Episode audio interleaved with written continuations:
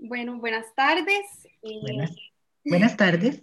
Hoy estamos con la doctora Norma Brito de la Cuesta. Doctora, si usted quiere se presenta un poquito, eh, no sé. Bueno, yo soy psicóloga clínica, este, tengo 34 años de dar clases en la Universidad de Costa Rica y estoy a cargo de la coordinación de la cátedra de fundamentos de psiquiatría en la Facultad de Medicina.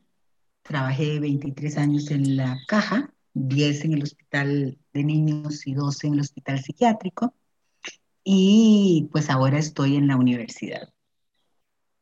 Bueno, eh, hoy, bueno, la, el objetivo de la reunión de hoy es hablar sobre eh, las relaciones interpersonales, entonces la doctora nos va a ayudar aquí un poco con, con la experiencia que ella tiene. Dani, si quieres empezar. Muy bien, eh, bueno, en cualquier caso, yo soy Daniel Conta, me recordarán de algunos podcasts anteriores, me acompaña mi compañera Gloriana Orozco. Y bueno, sí, este es un nuevo podcast de ¿Y ahora qué hago? Y bueno, doña Norma, la primera pregunta es, ¿qué son las relaciones interpersonales? Y realmente, ¿cuál es la importancia de estas? Ok, las relaciones interpersonales este, son un eje central en la vida de los seres humanos porque las personas, los seres humanos, somos seres sociales por naturaleza. Nosotros necesitamos de la existencia del otro para poder lograr sentir el significado de la vida de una manera mayor. Nosotros formamos nuestra personalidad y nuestro concepto de nosotros mismos a partir de la relación que nosotros establecemos con las personas que nos quieren. Entonces, las relaciones interpersonales son tan importantes como que forman una parte fundamental de la estructuración de quién soy yo, cómo me veo a mí mismo, porque es en primera instancia el cómo me ven los otros lo que me permite verme a mí mismo e ir logrando confianza, seguridad o desconfianza e inseguridad. Entonces, las relaciones interpersonales son un proceso en el que un mínimo de dos personas entran en relación y van a tener un impacto grande la una sobre la otra. ¿Por qué? Porque en la comunicación existe un camino de doble vía. Yo mando un mensaje, el otro lo recibe, yo verifico que la persona está entendiendo lo mismo que yo, porque si no verifico, caemos en el riesgo de que esa persona eh, pueda interpretar lo que está sucediendo, ella, de acuerdo a su propia visión. Y eso podría llevarnos a malos entendidos y a situaciones donde en vez de fortalecerme y crecer, voy a sentirme excluido o triste o angustiado porque no estoy pudiendo conseguir quizás esa aprobación que todos los seres humanos buscamos en nuestras relaciones interpersonales. Buscamos crecer y ser. Y es a través de nuestra relación con los otros que lo logramos. Entonces, importante, importantísima la comunicación interpersonal, porque es lo que nos permite conectar, expresar lo que sentimos manifestar lo que pensamos y eso es crecimiento, desarrollo y evolución del ser humano. Muchas gracias, doña Norma. Eh, tengo una consulta, ¿verdad? Porque, bueno, más que nada nuestra, nuestra audiencia es gente adolescente y em, quería saber, ¿verdad? Bueno, o sea, está claramente lo que usted está mencionando, ¿verdad? La importancia del peso que tienen las relaciones interpersonales. Pero quería consultar como cuál es este equilibrio, ¿verdad? Porque no podemos basar nuestra personalidad, ¿verdad? Totalmente en la aprobación de otros. Pero al mismo tiempo hay que buscar un equilibrio, ¿verdad? Porque tampoco podemos aislarnos del todo. Claro, a lo que yo me refería, Daniel, es a que cuando uno, cuando uno nace y crece, es la relación con los otros. Eso es el origen de nuestras relaciones interpersonales. Nuestros papás le otorgan significado a nuestra vida y vamos formando a partir de nuestras conexiones y relaciones una idea de quiénes somos. Soy bueno para las matemáticas, este, me va bien haciendo ejercicio y entonces la gente dice, puña, yo te quiero en mi equipo, yo quiero que vos hagas las cosas acá. Es, es ese tipo de mensajes el que van gestionando el que una persona vaya creciendo y desarrollando ese concepto de sí mismo. Entonces, no se trata de que yo dependa de que el otro me diga, ay, bien, qué linda, qué inteligente. Eh, en realidad de lo que dependo es de poder expresarme, saber que el otro puede entenderme y el otro como los otros, los familiares, los amigos, los compañeros. Y tengo que poder empezar a desarrollar un criterio de quién soy yo y qué quiero. Y a partir de quién soy yo y qué quiero, entonces voy a poder responder a los comentarios de las demás personas, porque muy bien como vos decís, no es que yo voy a vivir colgando de que el otro diga este, lo que yo tengo que hacer para yo poder sentirme cómodo. No, yo tengo que a través de mis relaciones interpersonales enriquecer mi grupo de apoyo de personas en las que confío y quiero y aprendo a determinar quiénes me benefician y me producen satisfacción y crecimiento y qué tipo de personas mandan mensajes que lo que buscan es hacerme sentir mal, es hacerme sentir incómodo o pretenden hacerme hacer lo que ellos quieren que yo haga sin respetar lo que yo pienso, lo que yo siento y lo que yo quiero que hacer. Entonces, es muy importante que en este proceso de relación interpersonal, que pueda yo sentirme con el derecho de decir, mira, no me hables de esa manera o no entendí qué es lo que me estás diciendo, por qué me hablas en ese tono. Yo tengo que poder poco a poco, a través de mi comunicación con el otro, validar quién soy, qué quiero y qué pienso. Y eso quizá es de las cosas más importantes en el proceso de crecimiento, juventud y adolescencia, e incluso en la etapa del adulto joven, porque estoy realmente estructurando quién soy. Y mis relaciones me enseñan y me ayudan a poder decidir cómo quiero vivir y qué tipo de gente quiero y necesito en mi vida. Exacto. De hecho, eso me ha ayudado un montón en la universidad porque a veces, eh, bueno, yo estudio medicina y a veces, muchas veces uno se siente frustrado y no sabe qué hacer. Y realmente si uno está solo, uno se siente desamparado. O sea, totalmente yo he encontrado mucho refugio en mis amigos y son como los que me impulsan, los que me ayudan. Entonces, siempre es muy importante tener como ese grupo de apoyo.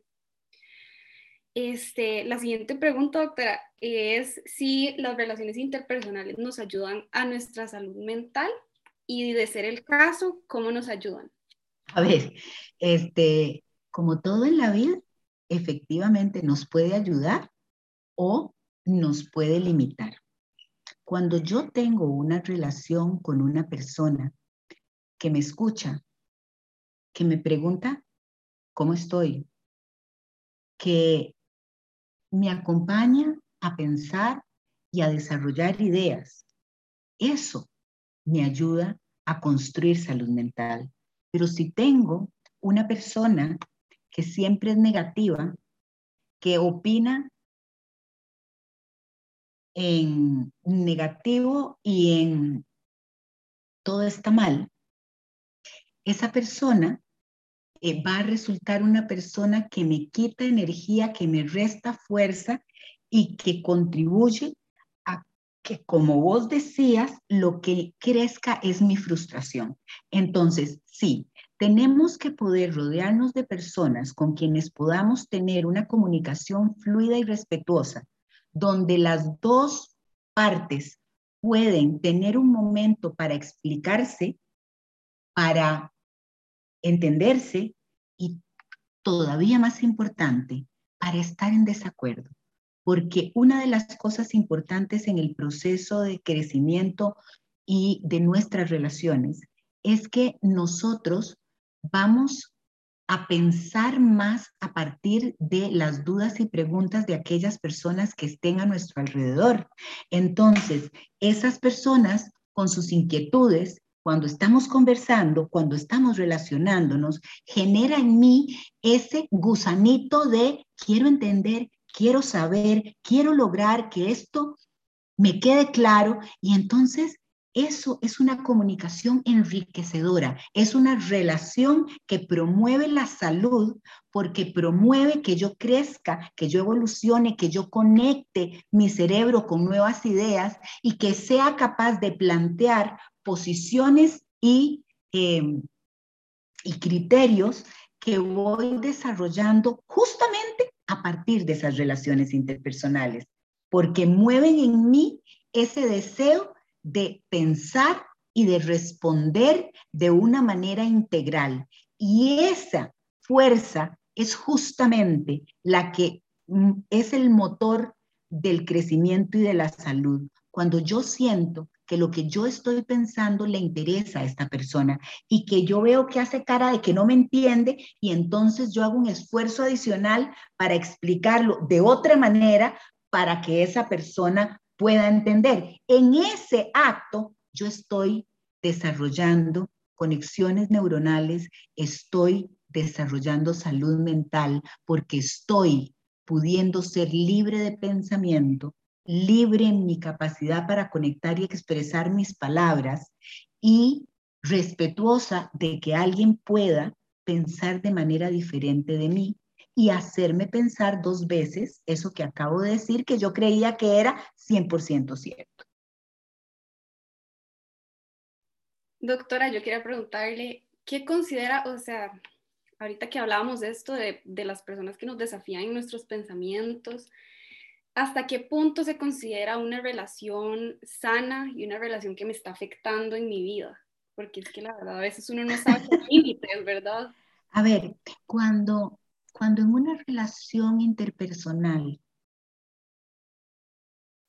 el otro me hace sentir pequeñito, inútil, inseguro, temeroso, hay algo en esa interacción que no está bien. Las relaciones interpersonales tienen que llevarme a sentir confiado y seguro de que puedo expresarme sin miedo, de que no tengo que tener temor a decir lo que pienso y lo que siento de una manera adecuada y respetuosa. A veces algunas personas son tan controladoras y tan fuertes que están constantemente diciendo, no, eso no es así, estás equivocado, eso no puede ser así. Bueno, no puede ser así de acuerdo a tu opinión, pero a mí me parece que podría ser de esta manera. Bueno, a mí no me interesa lo que tienes que decir, te callas y punto. No, no, no. Eso es una relación enferma, porque esa persona está faltando el respeto, porque esa persona no está poniendo atención a lo que digo y además está siendo rígida e incapaz de ponerse en los zapatos del otro para entender esa opinión que acaba de dar esa persona. Porque en la vida no es que esto es bueno o malo, es que tenemos que poder empatizar y conectar con dónde, desde dónde es que esta persona está viendo esta situación que expresa esa opinión. Eso también enriquece las relaciones interpersonales. Cuando yo no juzgo al otro, sino que trato de entenderlo y hago preguntas con genuina curiosidad para entender cómo llegó a esa conclusión, qué fue lo que lo llevó a desarrollar ese criterio o esa opinión porque caras vemos, corazones no sabemos. Entonces, algunas personas son muy firmes en algunas opiniones porque han tenido experiencias que los han llevado a sentarse en la galleta y a decir así es y punto. Pero si yo entiendo que esa persona pasó por esa situación, yo entiendo que esa es su opinión, yo la respeto, no la comparto y sigo hacia adelante. Eso es una interacción saludable. Muchas gracias. Eh, voy a usar esa expresión de sentarse en la galleta en algún otro momento, ciertamente. Eh, con, respecto a este tema de la, de la salud mental, ¿verdad? Perdón, y aquí continuando con esta, con esta vertiente. Yo tengo un interés particular en al menos las redes sociales, ¿verdad? Y demás elementos, ¿verdad? Que, nos, que especialmente en esta época, en donde muchos siguen en cuarentena, em, nos, bueno, nos vemos envueltos aún más. Eh, ¿Qué tanto cree usted que afectarían las redes sociales a estas dinámicas sociales? Porque sí es cierto que con las redes sociales nos vemos involucrados en, en un, se nos facilita una mayor, por decirlo así, eh, gama de opiniones, ¿verdad? Pero igualmente como seres humanos, eh, imagino yo, ¿verdad? Em, nosotros igualmente nos vemos encerrados en estas burbujas ideológicas, ¿verdad? Eh, yo hablo más que nada de la perspectiva un poco política, pero yo sé que a muchos adolescentes tal vez les interesa, tal vez no. Eh, pero igualmente, eh, las comunidades en línea son sumamente diferentes a las comunidades en la vida real. Es mucho más fácil expresarme en línea, pero al mismo tiempo es mucho más fácil ocultar algo a mí mismo en línea. Entonces, ¿cómo, cómo, cómo piensa usted que, que esto afectaría más que nada la visión del mundo de las, de las personas adolescentes? Bueno, yo creo, y, y siguiendo con mis dichitos porque me encantan, que ni tanto que queme al santo, ni tampoco que no le alumbre. Yo creo que tiene que haber un equilibrio entre mis conexiones virtuales y mis conexiones interpersonales, presenciales eh, y de contacto directo, donde yo puedo realmente conocer al otro, verlo, sentirlo y crecer de una manera distinta. Estamos, cuando nosotros hablamos de redes y vos decís, eh, escribir, ¿ok? Eh, esa es un área a veces complicada porque detrás de escribir muchas veces se esconde una persona que no se siente segura de sí misma y capaz de expresar, de expresarse si estuviera eh, en vivo y a todo color. Entonces, yo creo que es una bonita oportunidad para aquellas personas que son un poquito tímidas, y ansiosas puedan eh, dar algunos pasitos en sentirse más cómodas y fluidas en expresar lo que opinan. Pero creo que esto es abrir un camino, no quedarse en él. Creo que nosotros tenemos que desarrollar nuestra capacidad para dar la cara, para decir esto es lo que pienso, para expresar eso de manera pública, porque eso es lo que me va a dar a mí más confianza y seguridad. Si yo me quedo detrás de la pantalla y detrás del texto, puede ser que comparta muchas cosas, pero me pierdo de la riqueza de la conexión y el intercambio, porque cuando escribimos no hay tonos emocionales. Y los seres humanos tenemos de manera importante una conexión con las emociones que va a ser esencial en nuestro funcionar como seres humanos. Entonces, yo te diría que una de mis eh, recomendaciones muchas veces para los jóvenes es, ay, agarren el teléfono y hagan la llamadita para que la otra persona al otro lado de la línea pueda escuchar el tono, la voz, sentir a la persona en los matices que eso tiene. Porque cuando escribimos, escribimos con una rapidez y con una agilidad que a veces cuando el mensaje le llega al otro, no sabemos cuál es el tono emocional en que el otro lee ese texto. Entonces, lo que pretendía estrechar un puente y generar una comunicación termina siendo una fuente de malentendido y de conflicto y discusión. Entonces, yo diría que hay que tener un buen equilibrio entre la parte virtual y la parte interpersonal presencial, o por lo menos de como, es, como vernos mientras estamos hablando en video.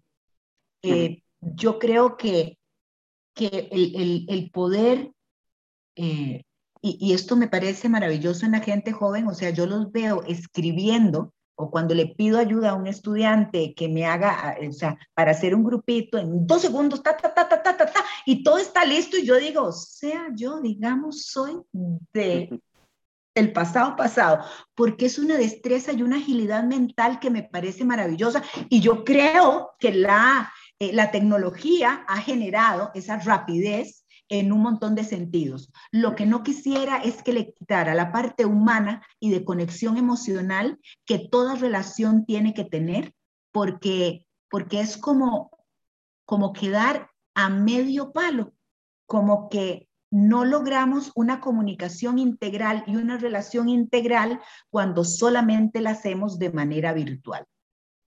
Yo me puedo ver a mí mismo, en cierto modo, cuando yo era adolescente, tomándome un poco a pecho esto que está diciendo, ¿verdad? Y pensando, hey, yo tengo amigos en Internet, ¿verdad? Nunca los he visto, nunca he hablado con ellos, pero yo tengo amigos. Eh, pero hay algo, hay algo importante y esto es como, perdonen que me aquí vaya por una tangente, pero bueno, yo hice un, un poco de una, de una investigación y más que nada, algo importante que siento yo es importante añadir en el concepto de comunidad que estamos discutiendo más o menos, ¿verdad? O relación interpersonal, es el hecho de que el Internet especialmente no permite una, ¿cómo le digo? Usted no tiene el sentido de escala que una comunidad en Internet puede tener en comparación a la comunidad de su barrio, qué sé yo, ¿verdad? la comunidad de su barrio puede ser que esté la pulpería, la iglesia, el parque, eh, qué sé yo, la licorería o algo por el estilo. En cambio, en Internet usted tiene incontables cantidades de gente, tal vez que al mismo tiempo le gustan X serie, X videojuego, es, tiene este interés. Entonces. Incluso en otras partes del mundo y podemos conectar con gente más allá y ampliar la perspectiva. Y yo pienso que una integración de ambas es maravillosa, Daniel. Lo que no quisiera es priorizar una sobre otra, sino tratar de que los muchachos encuentren un balance, porque entonces a veces lo que encontramos es que los que son muy, muy hábiles, a veces no tienen esa interacción interpersonal eh, real donde pueden en la vida funcionar en un trabajo de manera presencial, porque se sienten asustados, porque se sienten seguros y respaldados detrás del vidrio de la pantalla.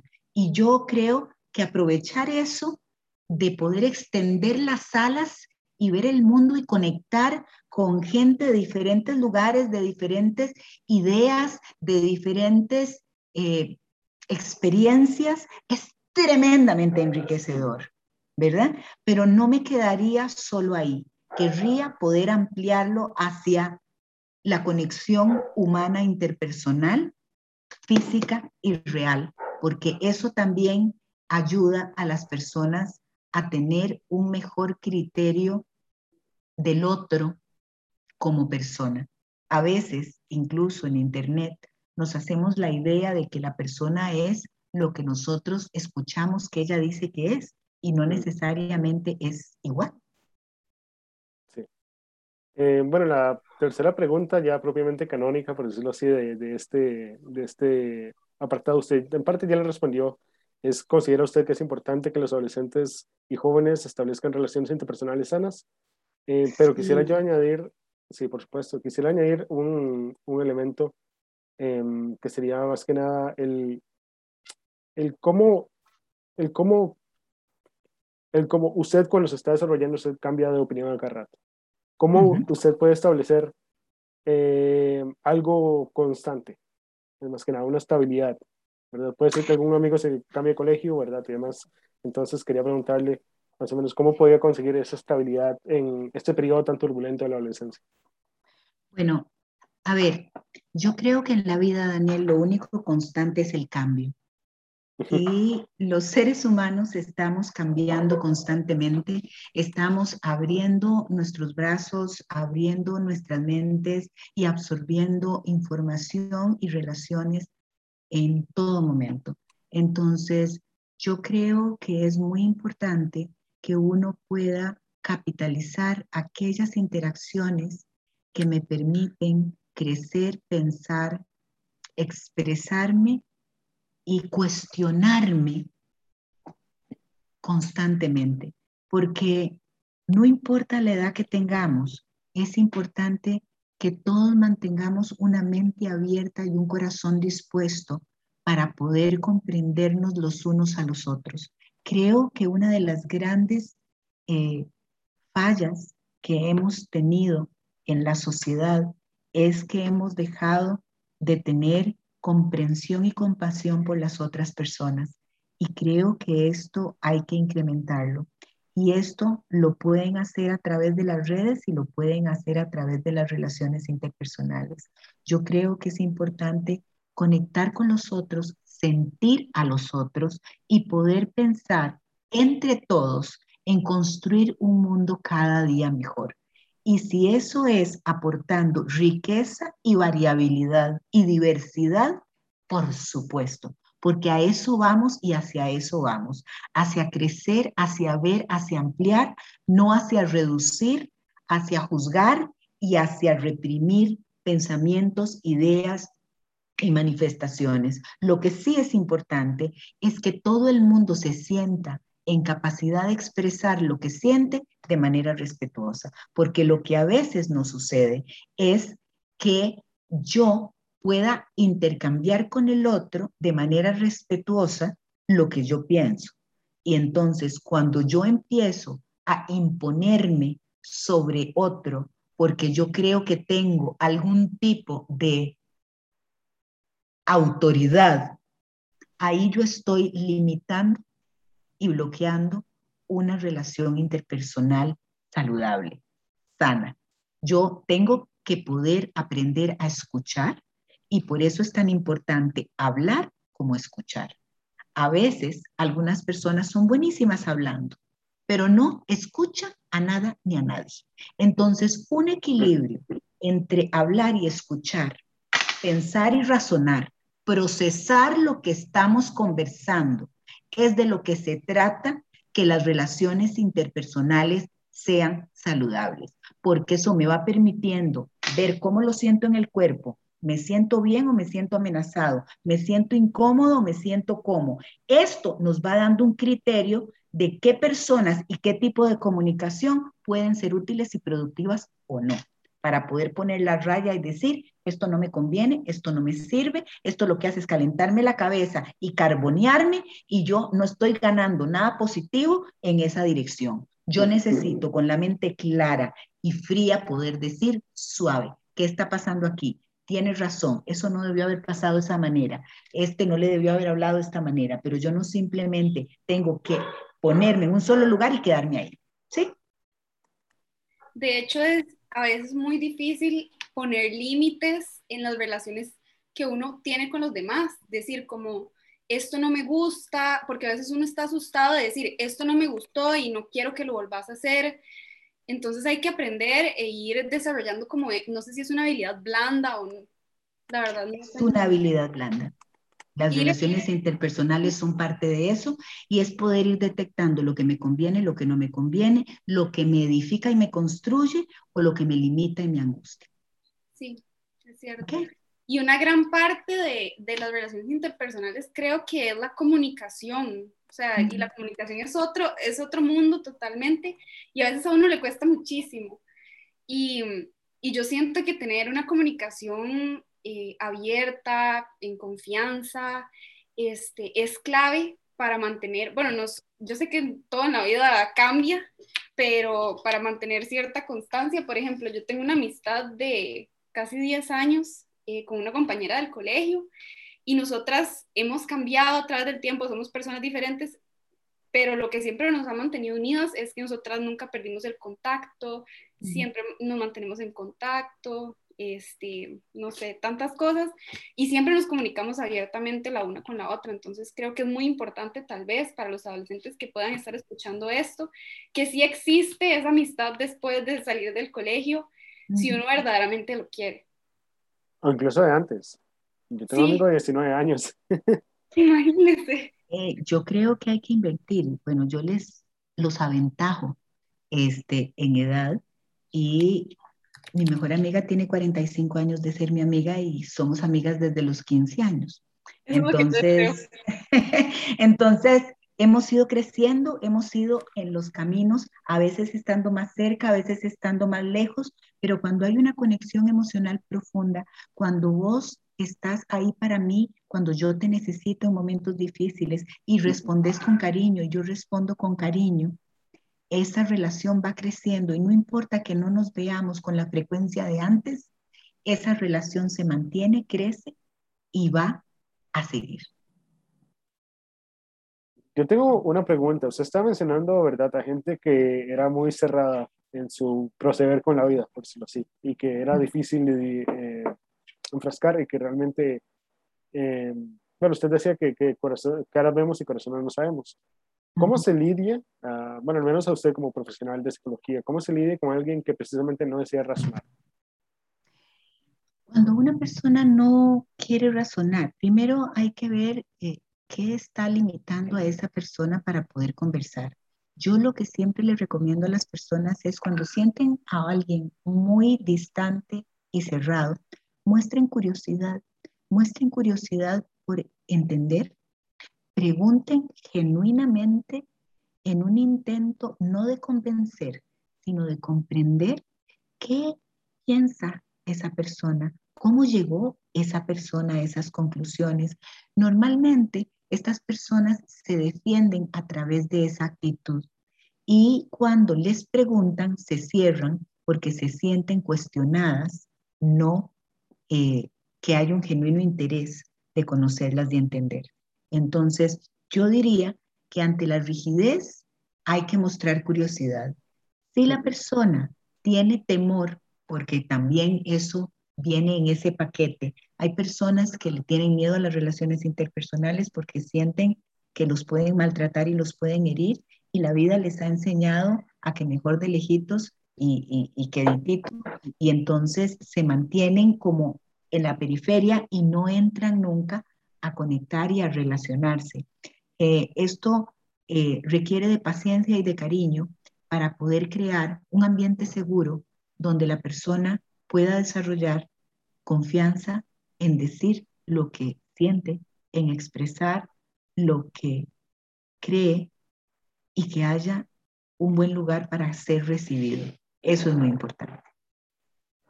Excelente. Y tenía una, una consulta, bueno, bueno no, no, era tanto una consulta, era más uh, algo asociado a precisamente a todos los temas que vamos a estar tocando en estos espacios, precisamente el autoconocimiento. Eh, usted ya venía mencionando y describiendo detalladamente el cómo... Ah, no se preocupe. Dice que 20 minutos. No hay problema, yo no, no se preocupe. Estamos en cuarentena, sabemos, sabemos que están los familiares por todas partes. Ahora me está tocando la, mi hermana a la puerta. Y eh, Sí, o sea, el, el, autoconocimiento usted venía comentando de cómo nos lleva a... Un saludo. y bueno, cómo eso nos iba ayudando, ¿verdad?, a construir esta visión de, de nosotros mismos. Y más que nada, ¿verdad? Esa es una de las principales razones o mejores argumentos, ¿verdad?, de el por cuál el por el cual enfrascarse en este, en este, en este mundo de la socialización, ¿verdad? Que especialmente hoy en día es como tan, tan complejo de visualizar. Eh, Gloriana, no sé si tiene algo más que añadir.